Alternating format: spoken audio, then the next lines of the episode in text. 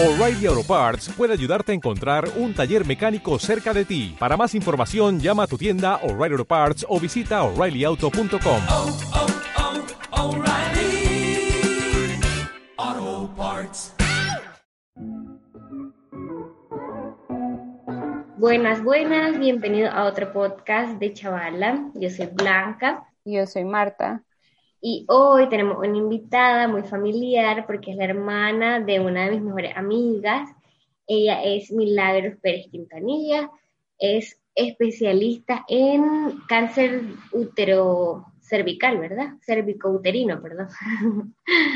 sí. Sí, sí, así es. Es que con estos términos me confundo, pero le invitamos porque es una de las mejores, y no es porque él sea hermana de una de mis mejores amigas, sino porque de verdad sabe mucho y por eso queríamos invitarla a que, a, que nos aclarara algunas dudas que, que creo que son importantes para todos. ¿Cómo estás, Mili? Hola chavalas, ¿cómo están? Yo muy bien. Bien, bien, aquí Eh, feliz de tenerte aquí. Bueno, Gracias por hacernos El- espacio en tu agenda. No, con todo el gusto. La verdad es que es muy importante hablar de todo esto. Primero que nada, pues me voy a presentar, chicas, ¿sí? Excelente. Yo soy Milagro, soy ginecóloga y tengo una subespecialidad en oncología. Es muy importante conocer, saber qué es la ginecología oncológica porque es una rama bastante nueva de la medicina, ¿sí? Eh, tiene aproximadamente como 20 años, cosa que las otras especialidades son de 30 a 40 años en miles de años de historia. El ginecólogo, oncólogo, es un especialista que se dedica en la prevención, detección y tratamiento del cáncer de mama, el cáncer ginecológico, que estos son cuello uterino o cáncer cervicuterino, el cáncer de vulva que existe, el cáncer de vagina que también existe, cáncer de ovario y endometrio. ¿Qué quiere decir? Que tratamos cinco o seis cáncer, que eso hace que seamos muy entrenados en el tema y que podamos hacer un diagnóstico precoz de estas enfermedades. Pues eh, nada, me dejaste con la boca abierta porque no tenía ni idea de cuántos tipos de cáncer nos pueden dar, sobre todo a las mujeres en esta área. Y pues nada, este, pero contanos un poquito, Mili, a ver quién es la Mili, para que sepan, la- para que sepan, la Milagros es nicaragüense, pero la vida se la llevó a México. Entonces ella está en México y pero eh, contanos por qué estudiaste esta especialidad, o sea, fue por, no sé, si en tu familia tenías como más o menos alguien que era más en Ah. esa rama o cómo fue. Bueno, pues miren, pues yo creo que estudié medicina porque, como ustedes bien saben, mi mamá es médico. Creo que como que no tenía muchas opciones. Usted, somos del mismo, som- somos del mismo pueblo y ya sabes que te educan a que debes de estudiar o algo de ramas médicas o algo de medicina o de las ciencias de la salud o derecho o ingeniería, como que las opciones de otras, de otras, de otras carreras como que son muy pocas, ¿no? Eh, estudié, la verdad también entré muy chica a la, a la, a carrera, entré de los 15 años, sí, entonces creo que tampoco estaba clara de que si era realmente lo que quería. Pero el resto de mis decisiones después de, le- de la carrera de medicina general, yo creo que sí han sido las mejores y las más acertadas y en las que he estado más segura. Hice ginecología porque eh, combina tanto el área quirúrgica como el área, el área médica. Ginecología lo hice en Nicaragua, sí, que creo que tenemos una excelente escuela. Y como todos, me, me, me apasionaba mucho el hecho de traer niños al mundo, ¿no? O sea, esa parte del parto, de la cesárea, estaba padrísimo para mí. Sin embargo, en lo que vas estudiando la carrera, o sea, los cuatro años de la especialidad, me fui dando cuenta de que en Nicaragua teníamos muchos cáncer y que el, número de especialistas en oncología eran pocos. En ese momento, ahora hay muchísimo y estoy segura que son muy buenos. Y mis profesores de Nicaragua, que eran oncólogos, porque en Nicaragua no hay su especialidad, ¿sí? Les estoy hablando que ya tenía que 11, 12 años de estudio, ¿sí? Wow. Eh, el, el, eran de, habían salido y, de México, ¿sí? O sea, habían hecho su, su especialidad en México. Y entonces yo dije, no, bueno, sí tengo que hacer una subespecialidad. Y creo que también otra cosa que me motivó a estudiar oncología era que en mi familia son cinco mujeres mis tías, ¿sí?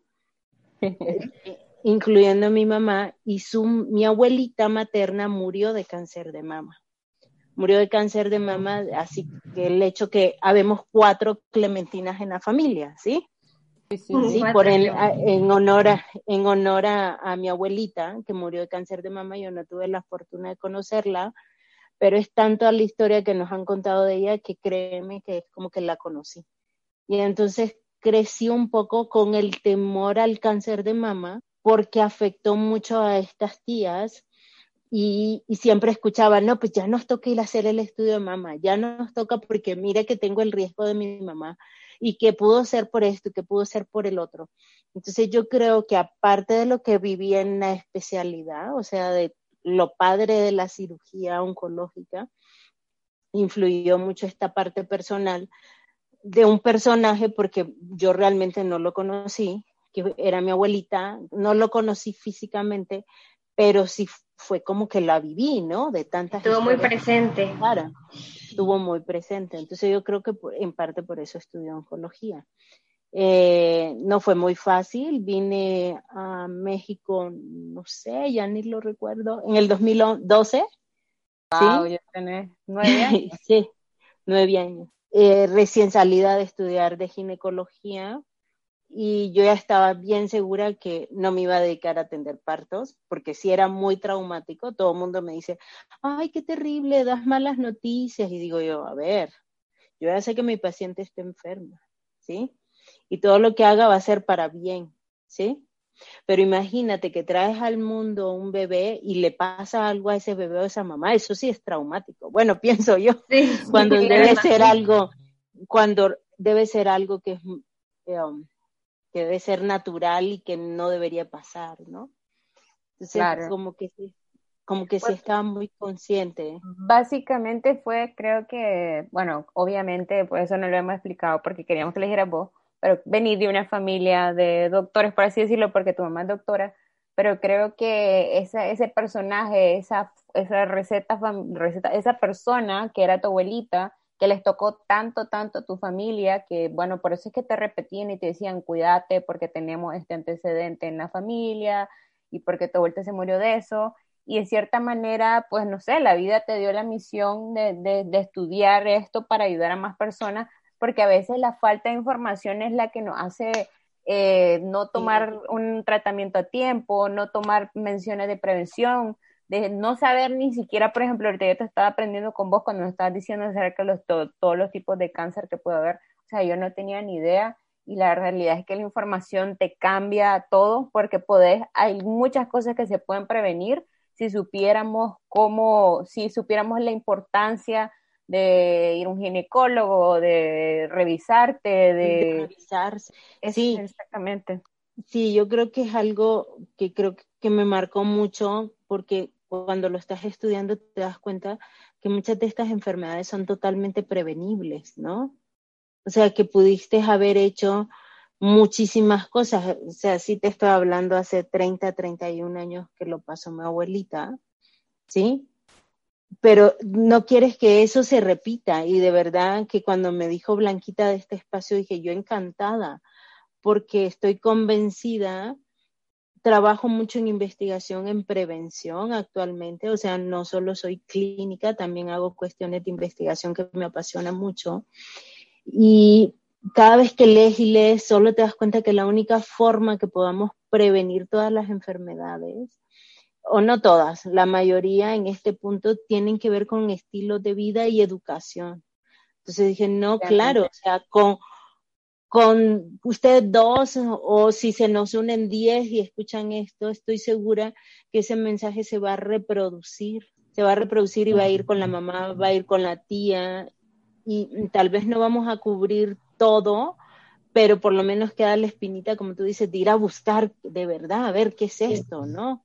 ¿Cómo se trata? Exactamente. O sea, que básicamente eso, la realidad es que la información es poder porque aunque se escuche muy cliché, pero realmente conocer, sobre todo en el, el tema de la salud, a veces no somos conscientes de lo que, por ejemplo, y bueno, vos lo puedes decir también como nicaragüense, que aquí en Nicaragua hay mucha falta de información. Siempre es que mi abuelita me dijo, mi mamá me dijo, mi amiga me dijo, pero no hay base científica, ¿no? La gente no, no, no va siempre a donde el médico y consulta, siempre tiene, siempre te aconsejan algo, tomate esto, tomate otro. No, y al final terminan haciendo lo que dice el vecino y la mamá, no lo que nosotros Es cierto, totalmente. pero pero eso pero eso pasa en, en la cultura latina sí o sea no solo es Nicaragua se los prometo o sea tú platicas con la gente de Colombia con la gente de Chile de Brasil y, y es la misma historia y cuenta y um, hablas con la gente de Estados Unidos y te cuenta es que el latino tiene muy en sus raíces el el, pues, y que en parte es bueno, ¿no? La familia, ¿no? Claro, sí, sí. Pero de no escuchar, no escuchar tanto el consejo médico como tal. Es cierto, como que le huimos, como que fuera Sí. ave de mal agüero. No, no, no, mejor no voy a un doctor Sí. porque solo cosas malas me dicen. Puede pasar, sí. Siempre pasa eso. Pero bueno, Mili, eh, nosotros hicimos una encuesta en las redes y también pusimos algunas preguntas personales porque teníamos dudas eh, con respecto al, eh, en general, temas de ginecología y, así. Y bueno, las, las preguntas más frecuentes que se dieron de primero era de que qué tan seguido hay que ir a una consulta ginecológica. Una consulta ginecológica es muy importante primero definir la edad, ¿sí? Ok, En general, eh, cuando inicias tu vida sexual, debes acudir al ginecólogo. En cuanto se inicia vida sexual, tenemos que acudir al ginecólogo y esta se debe hacer una vez al año, ¿sí? Eso es lo ideal, una vez al año. ¿Qué esperas que haga el ginecólogo en esa consulta? ¿Sí?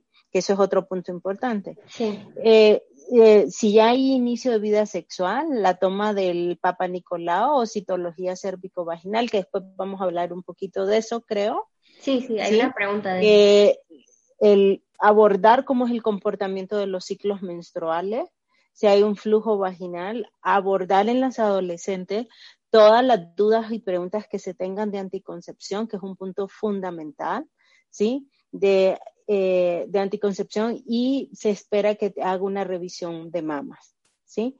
Eso es lo que consiste en una revisión ginecológica.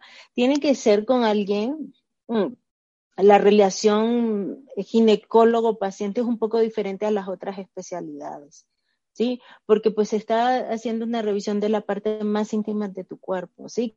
Que probablemente ni tú misma te los conoces, ¿no? O sea, que no has Sí. explorado, no has visto. Literal, literal. Tiene sentido, Sí. totalmente. Y entonces sí tienes que ir con alguien que te dé mucha confianza y tranquilidad, ¿sí?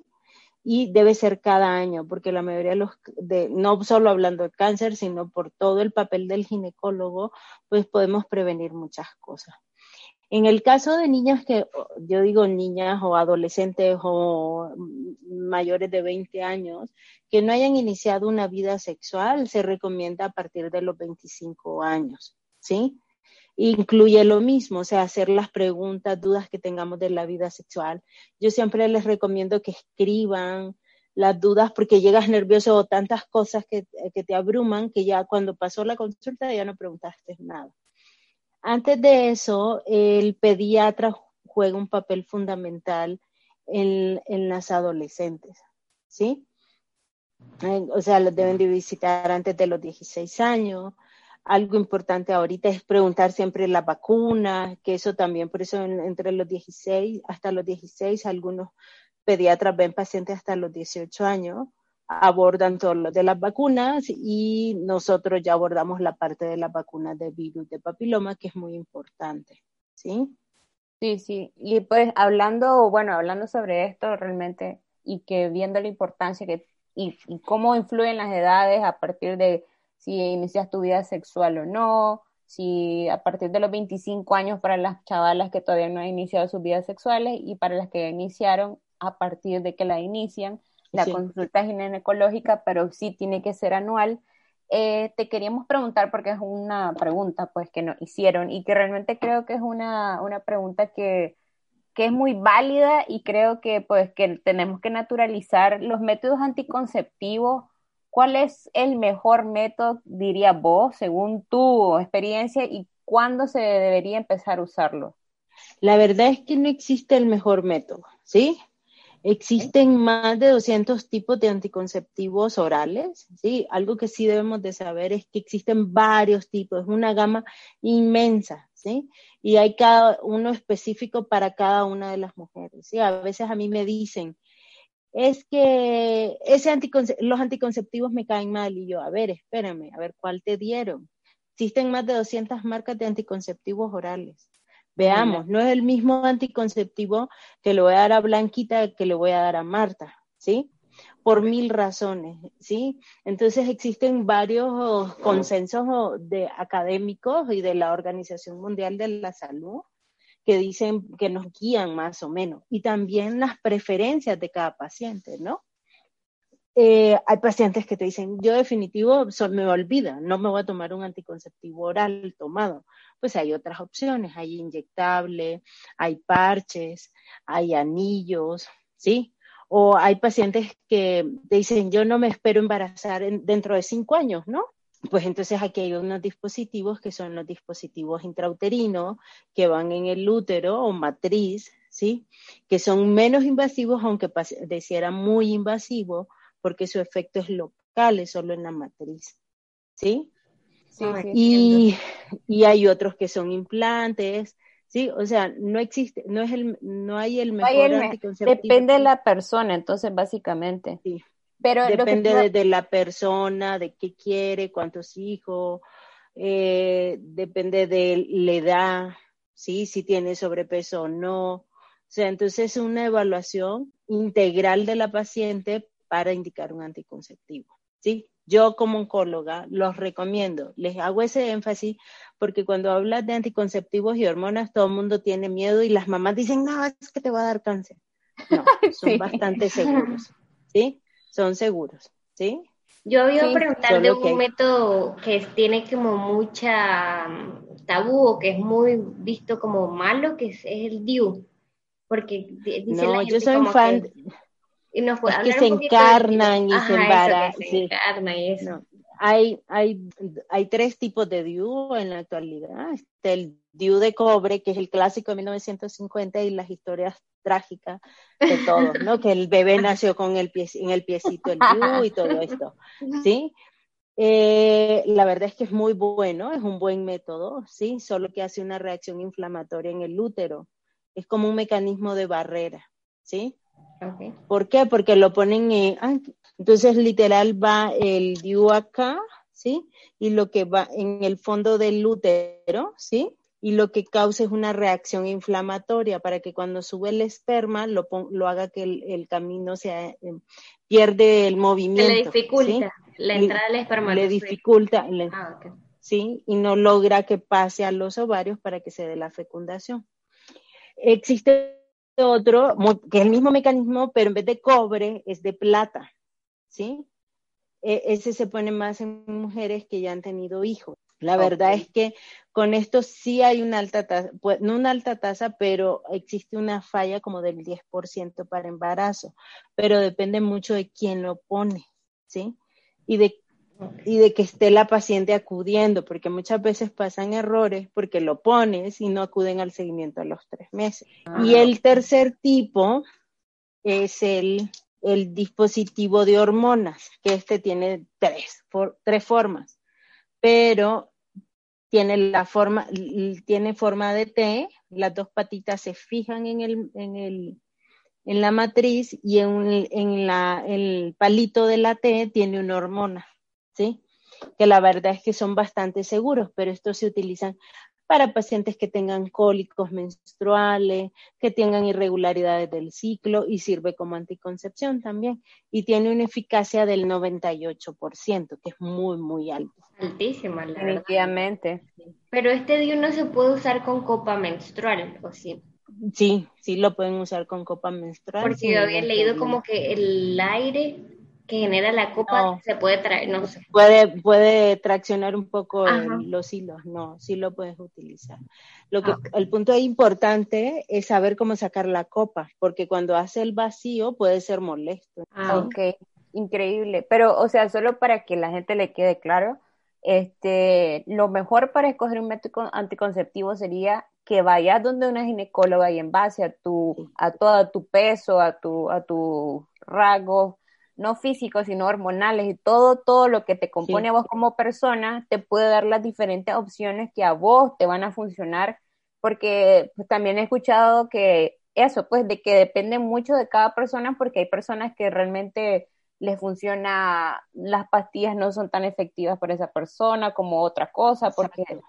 entonces básicamente es para, no existe mejor método, hay un método, métodos que te funcionan más a vos, como Que a- princi- que a especialmente que a otra persona, entonces, y básicamente empezar a usarlos cuando comienzan su vida sexual, y porque, Sí. o sea, si no quieren o no están planificando un embarazo, pues creo que lo mejor es usarlos cuando Usar tenés, un método. usar un método anticonceptivo. Ese punto que dijiste está muy bien. Y algo importante es que a veces, por ejemplo, en la consulta me dicen, doctor, es que a mi amiga esa pastilla eh, le, le cayó muy bien tal pastilla. A mí me gustaría comenzar con tal. A ver, existen varias preguntas. A ver, evaluemos a ver si esa pastilla que está tomando tu amiga nos sirve para ti.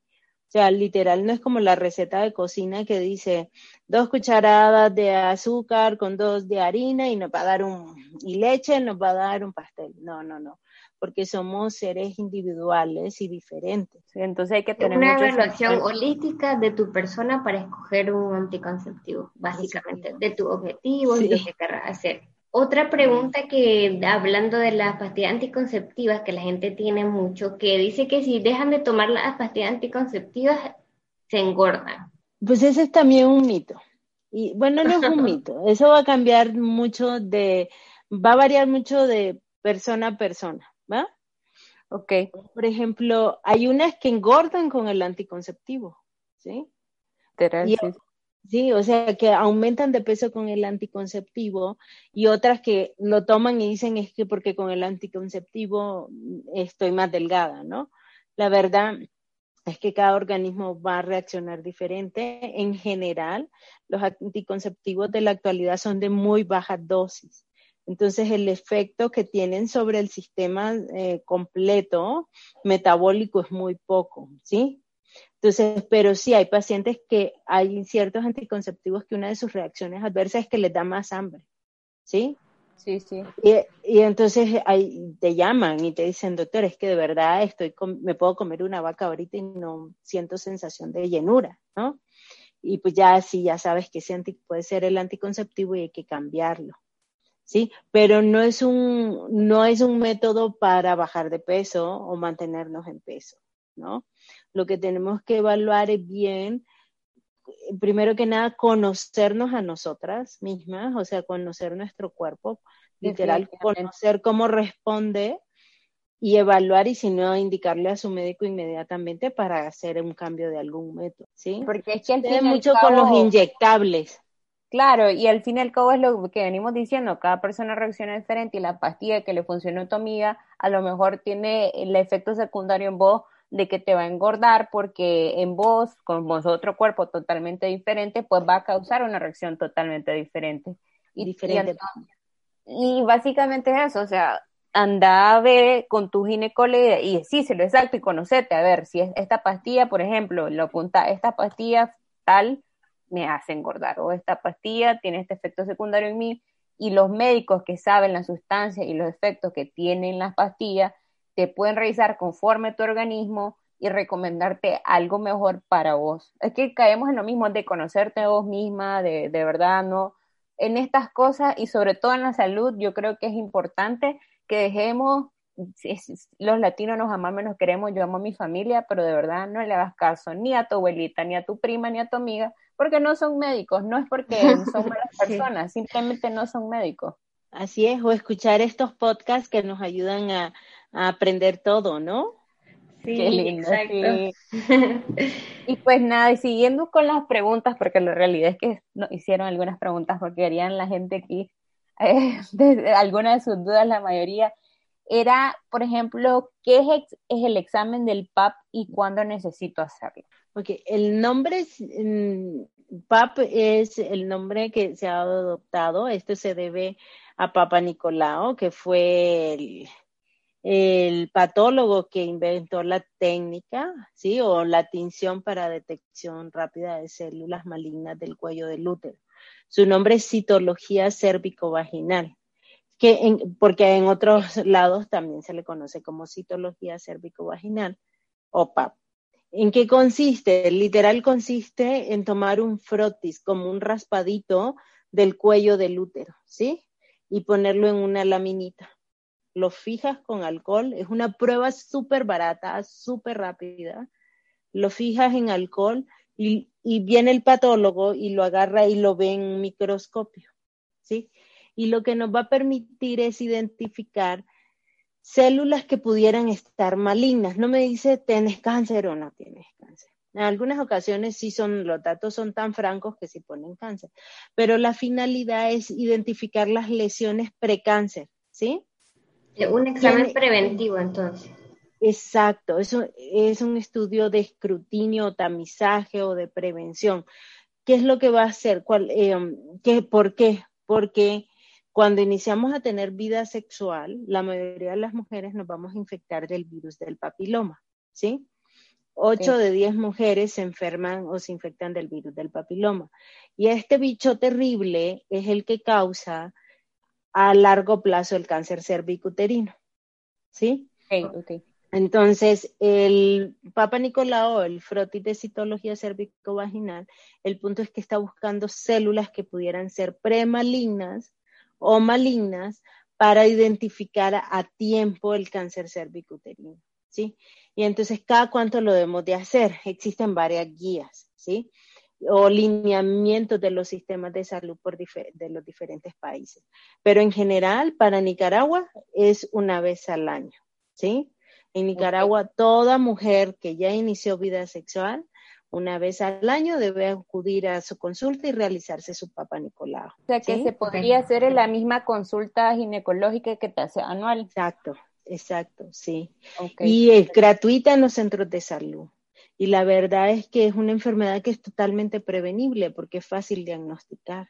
Increíble, o sea que básicamente es de cuidarte y de hacerte tus chequeos anuales porque puedes prevenir muchas enfermedades y sobre todo porque realmente no tenemos idea de lo que nos puede hacer una enfermedad hasta que ya la tenemos. O sea, realmente podemos prevenir muchas cosas solo con el hecho de cuidarnos y Y, y estar... el punto, Sí, sí, y el punto es que, pues, si te sale aquí en la mano, pues lo ves inmediato, ¿no? Y dices, ay, algo me pasó y acudo inmediato, ¿no? claro. o vas viendo o vas viendo el cambio de coloración, ¿no? Pero el cuello del útero está hasta el fondo de la vagina, ¿sí? Entonces no es como que pueda introducir un dedito o algo y sentirlo. La verdad es que nos va a dar síntomas cuando ya está avanzado. Entonces es de ahí lo importante. Este estudio se ha implementado desde 1970, ¿sí? Y es de los estudios que más ha salvado vidas y que puede seguir salvando vidas y que sigue vigente. Entonces sí, sí vale la pena hacerlo. Y si decís que un examen que es gratuito en los centros de salud es accesible, o sea, está a Es tu alcance ir a hacerte este examen, simplemente es la falta de conocimiento y de la importancia Ajá. de este examen. de, de la falta de conocimiento y el miedo, ¿sí? Sí, o sea, mucho de miedo, que es muy molesto, que aquí o el ir y que el, no sé si me va a tocar y que el doctor, el doctor es enojado y que no sé qué, sí, pero debemos de pensar más en el beneficio del estudio que las otras variables que puedan haber. Definitivamente, es de perderle el miedo a, a las historias y los cuentos que nos cuentan, porque es que es lo mismo, seguimos en la misma cosa. O sea, básicamente estás previniendo una enfermedad o estás al día con tu cuerpo, estás, sabes cómo está tu cuerpo. Creo que va- hasta de prevenir hasta saber el estado actual de tu cuerpo y no decir, ah, tengo cinco años de ir a un doctor, ni hacerme un chequeo, ni hacerme nada porque me siento bien, pero que te sientas bien no quiere decir Que- que estoy bien. Exactamente. Entonces realmente es necesario, sobre todo para las mujeres, creo yo, que hasta lo mejor nos da un poco de pena o vergüenza, pero hasta eso creo que de alguna manera podemos buscar en el centro de salud que haya una mujer ginecóloga y que me atienda. Pues si tengo tanta vergüenza de... Es, más, las enfermeras están capacitadas para tomarlo. Sí, es un, examen. Sí, o sea, es el, el hecho es acudir y buscar ayuda. Increíble, definitivamente. O sea, yo no tenía ni idea, la verdad, que era un examen gratuito aquí en Nicaragua, pero bueno, para todas las chavales que están aquí, que sepan que es un examen gratuito y que pueden ir a su centro de salud preferido a buscar, a hacerte este examen que te va a dar el estado real de tu cuerpo y de que es algo que te puede, es pues básicamente conocer tu cuerpo y saber cómo está. Creo que nos acostumbramos mucho a decir, no me siento bien o no tengo calentura, estoy bien o sea, no me pasa nada, pero realmente hay muchas enfermedades que si que no, no muestran síntomas hasta cierta etapa y en esa etapa a lo mejor ya es una etapa muy eh, adelantada y obviamente si lo hubieras detectado antes cualquier enfermedad o cualquier cosa, pues hubiera sido diferente para vos. Pero bueno, eh, una pregunta, sí, perdón. Mi esposo dice que la única persona que está sana es la que no acude al médico porque si vas al médico, estás seguro que te va a encontrar algo. Sí, parece que a la gente no le gusta ir, no te Pero bueno, entonces digamos que ya voy a mi consulta, me hacen la prueba y cuando, ¿cuánto más o menos te tardan en dar el resultado? Eh, esto va a depender de los sistemas de, al que acudas. En medicina privada normalmente se dan los cinco días, ¿no? Y en los sistemas públicos puede durar hasta tres semanas. ¿Sí? Ah, el que te den el resultado. Y si el resultado está normal, créeme que te van a buscar por todo Rivas para, eh, para darte para darte el resultado, ¿sí? Saliera positiva mi prueba de Papa Nicolau, ¿cuál es el paso a seguir? Pues básico, por, de, por de ahí lo más importante es que te van a referir al ginecólogo, generalmente en los centros de salud los toma un médico general y lo que se requiere es un estudio más especializado que se llama como colposcopía o toma de biopsia para hacer el diagnóstico definitivo de qué está pasando. La verdad es que el, decir mi resultado de PAP es positivo es muy amplio porque tiene como cinco o seis tipos de resultados de los que pueda salir y dependiendo de este tipo de resultados, pues se realizan pruebas extras. Entonces, básicamente sería dirigirte donde el especialista, para poder ver qué, qué, es lo, cuál es el paso a seguir con este, porque hay diferentes tipos de, de, de, resultados que pueden tener. O sea, dependiendo del resultado y de la célula, supongo, que salga. Sí, del tipo de células y del daño que salga. En base a eso, lo que sigue, eh, así como en forma general, es una colposcopía. ¿Qué es una colposcopía? Es un microscopio que permite ver 100 veces más que nuestros propios ojos, que va a permitir tomar una biopsia dirigida de donde está la lesión para ponerle un nombre y un apellido correcto a lo que está pasando. El PAP solo me dice, hey, estas células no me gustan, ¿no? Pareciera esto, ¿no? Porque es un estudio de tamizaje, solo de, de, como tú lo dijiste, de prevención, de saber si no, si, y tiene una sensibilidad súper alta, que quiere decir que si sale negativo yo me quedo bien, me quedo tranquila, lo más probable es que no haya nada, ¿sí? Pero si sale positivo, estoy casi segura que hay algo. ¿Qué es? No sé, porque el Papa Nicolau no me lo puede decir todo, pero ahí sí ya tengo que ir a buscar. Es como una alerta, como que, cuidado, hay algo aquí que se está desarrollando y al, le pondrían, como decir, un nombre y un apellido para ver qué es lo que está pasando. El, especialista le pondría. Sí. Bueno, Mili, eh, queríamos tocar también que una de lo que, bueno, de tu especialidad, ¿verdad? Que el cáncer de cuello uterino, lo digo, no sé si lo estoy diciendo bien, pero eh, lo estás diciendo muy bien.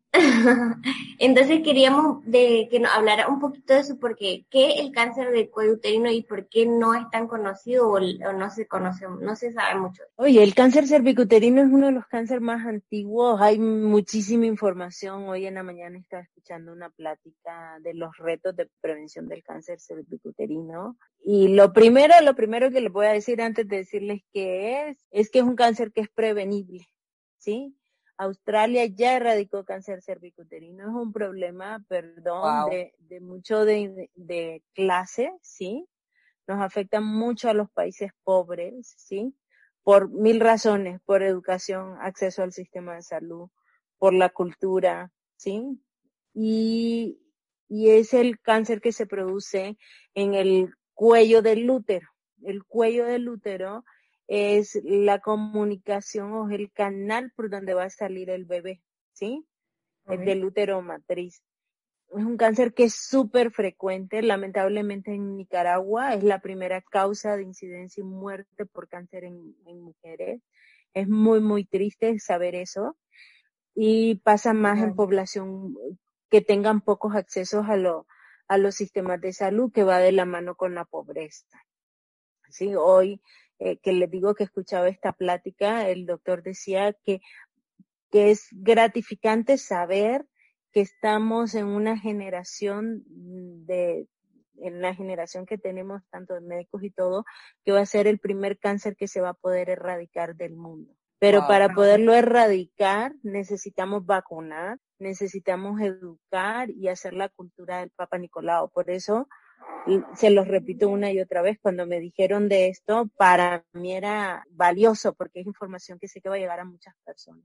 El realizarse el Papa Nicolau de verdad salva vidas, ¿sí? Y que es un cáncer que es producido por un virus, ¿sí? Es un virus que es el virus del papiloma en un 99% de los casos, ¿sí?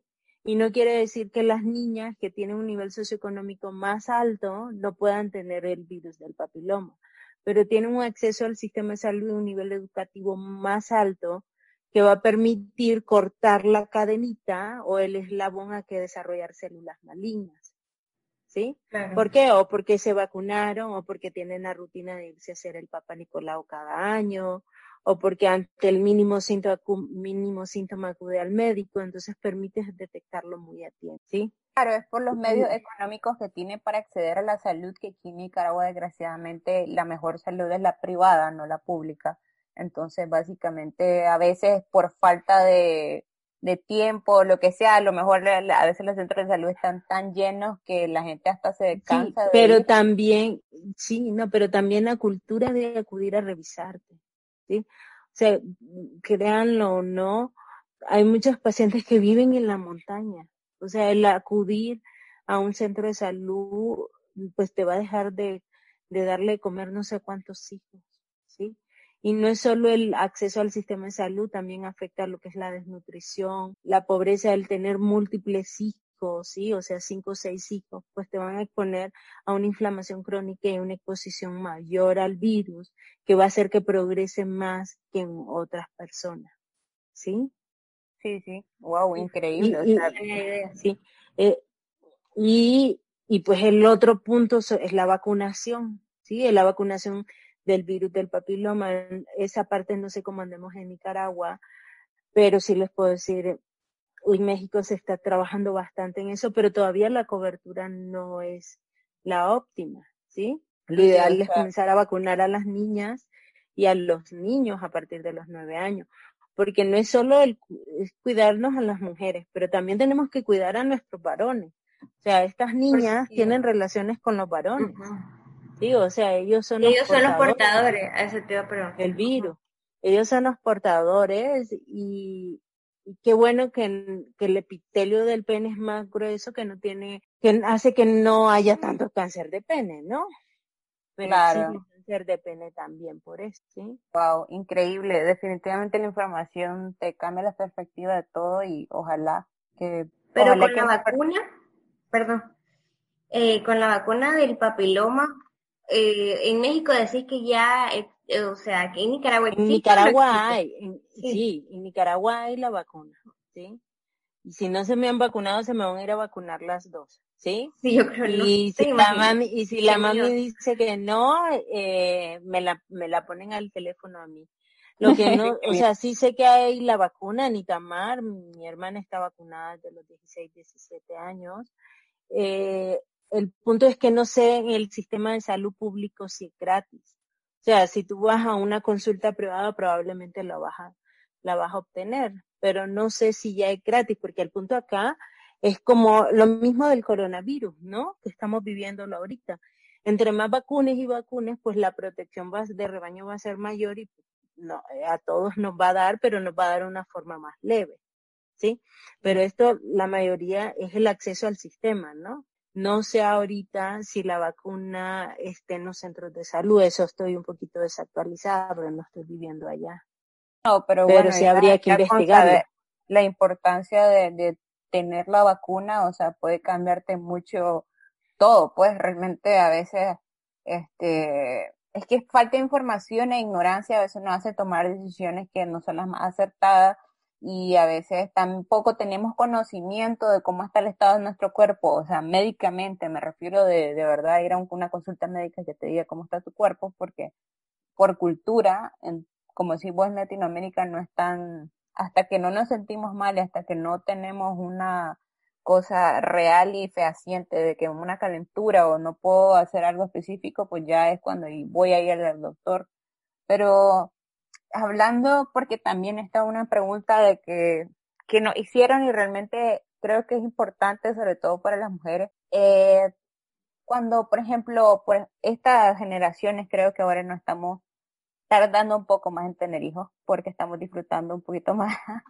Y entonces, este, sí, eh, bueno, pues no, todas, bueno, claro, algunas, existen las excepciones, pero nos preguntaron qué exámenes son los recomendados para saber sobre mi fertilidad. ¿Qué tan fértil soy?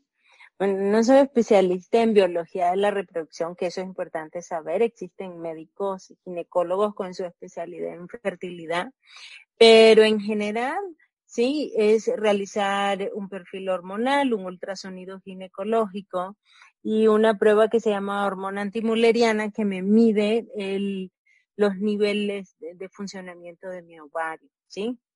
y ya si el médico encuentra algún estudio de estos anormales, pues ya piden estudios más especializados y ya se pueden referir a un subespecialista. Pero con un ginecólogo eh, podemos estudiar, mm, que sea un ginecólogo integral, podemos estudiar eh, la infertilidad, podemos saber si qué tan fértil o no con estudios básicos como un perfil hormonal y un ultrasonido. ¿Sí? O sea, que básicamente se los podrías pedir a tu ginecóloga y te los podría realizar, pero si ya que era algo ya mucho que más si ella- específico, pues tendrías que ir con el especialista. Sí, y no, y el mismo ginecólogo, pues si ya encuentra algún, algún dato anormal, pues ya pueden referirlo a un, un especialista de la fertilidad. Y básicamente, como de a partir de qué edad, o sea, por ejemplo, yo tengo 30 años, ponerle, eh, ¿de qué edad sería recomendable? Porque entiendo que cuando estás más joven sos más fértil, creo, no sé, no, eso es lo que he escuchado. Y es- por eso te, te pregunto a vos que sos médico, porque esto de los consejos y de las cosas que escuchamos de las mamás. Aquí depende, aquí depende mucho de qué querramos en nuestra vida, ¿sí? O sea, si, por ejemplo, tú me dices, tengo 30 años, en cinco, a largo plazo, a corto plazo yo no me pienso embarazar. O sea, no. Pero sé que a los 38 me quiero embarazar, ¿sí? Entonces yo aquí yo te recomendaría, hey, busca un especialista en fertilidad y que te haga algo que se llama preservación de óvulos y embriones, ¿sí? ¿Qué quiere decir eso de óvulos y embriones? Literal, hacen un aspirado de tus ovarios, toman óvulos y los guardan y los congelan. Y cuando tú quieras tener tus hijos, vas a tener tus hijos con óvulos de una mujer de 30, ¿sí? ¿Por qué? Ah. Porque seamos sinceros, a partir de los 35 o 38 años, la reserva ovárica va disminuyendo, ¿sí? Entonces, no es lo mismo que te embaraces a los 28, ¿sí? 30 años, bueno, sí. no se diga a los 26, que a lo que, lo que te puedas embarazar a los 35 y 40. Pero aquí lo más importante es definir qué quieres tú para tu vida, ¿sí? Que yo creo que lo ideal es comenzar entre los 28 y 30, ¿sí? Yo, si a mí me preguntas, yo a las 30 te decía, no, ni quiero embarazar, o sea, ni loca, o sea, no. Pero Claro. estaba clara que en algún momento quería, quería un embarazo, ¿no? Entonces, pero encontrar eso que quiero para mí, ¿sí? No está fácil. O sea, no está fácil porque va a variar de acuerdo a la etapa de vida que esté o etapa de tu vida que estés pasando, ¿no? Sí, Claro, o sea, ahorita, entonces yo lo que les sugiero es que entre los 28 y 30 plantearse eso, buscar un, un, un especialista en fertilidad y tratar de hacer alguna preservación de óvulos para que si a los 35, 38, 40 años me quiero embarazar y saber algo, la mujer de los 40 de hoy, ¿sí? De los 40 de hoy es la abuelita, eh, era un, una abuelita, es lo que es antes una abuelita de 60 años. Sí, ¿Sí? totalmente. Ustedes ven fotos de sus mamás o de nuestras tías o mamás a los 30 años, 35 años y eran unas señoras. Tú ves Amén. ahora una foto de una de 35 y es una de 20. ¿Sí? ¿Estamos claros? Entonces la verdad es que yo creo que el retraso de la de la fertilidad es esperado porque los estilos de vida estamos viviendo más. Sin embargo, pues lo biológico, que es la reserva ovárica, pues nos puede afectar. ¿sí? Wow. Entonces, Ya a los básicamente- 40 no estamos viejitas, ¿eh? Para aclarar. No, no, no. Sí. Todos estamos jóvenes. Blanquita, ya, no- ya no le Blanquita. vieja a nadie yo. Blanquita ya debe decir, wow, Mili ya es una señora porque me conoció ya, me acuerdo. Mili, y bueno, para ir cerrando en general, ¿qué consejos darías que son básicos, básicos a las chavalas que nos están escuchando para tener una buena salud ginecológica? Ok, primero que nada, acudir a su ginecólogo, como comencé al inicio de vida sexual, ¿sí? Buscar ayuda, preguntar y preguntar, indagarse por, por medios de información confiables. Ahorita tenemos, no es excusa la información, tenemos mucho, mucha información, solo asegurarnos que sea confiable y verídica, ¿sí? Y veraz, perdón. Eh, eso es uno, acudir al ginecólogo una vez al año, ¿sí? Eh, preguntar por la vacuna del BPH, que es muy, muy importante, por favor, porque nos va a ayudar a prevenir cáncer cervicuterino. Y tres, no es solo la salud física, eso se lo digo como hermana, como mamá, como hija. No solo es importante en nuestro cuerpo, sino mentalmente también es muy importante la salud eh, mental, ¿sí? Y esta se va a lograr por hábitos alimenticios buenos, por rutinas de ejercicio, ¿sí? Hacer ejercicio eso nos va a ayudar a mantener más claro so- física y mentalmente. ¿sí? Completamente, de eso estamos, hemos venido hablando de, bueno, justo el, el podcast pasado fue con una nutrióloga y pues nos hablaba sobre todo lo que afecta a la alimentación, el estilo de vida que llevamos y todo esto.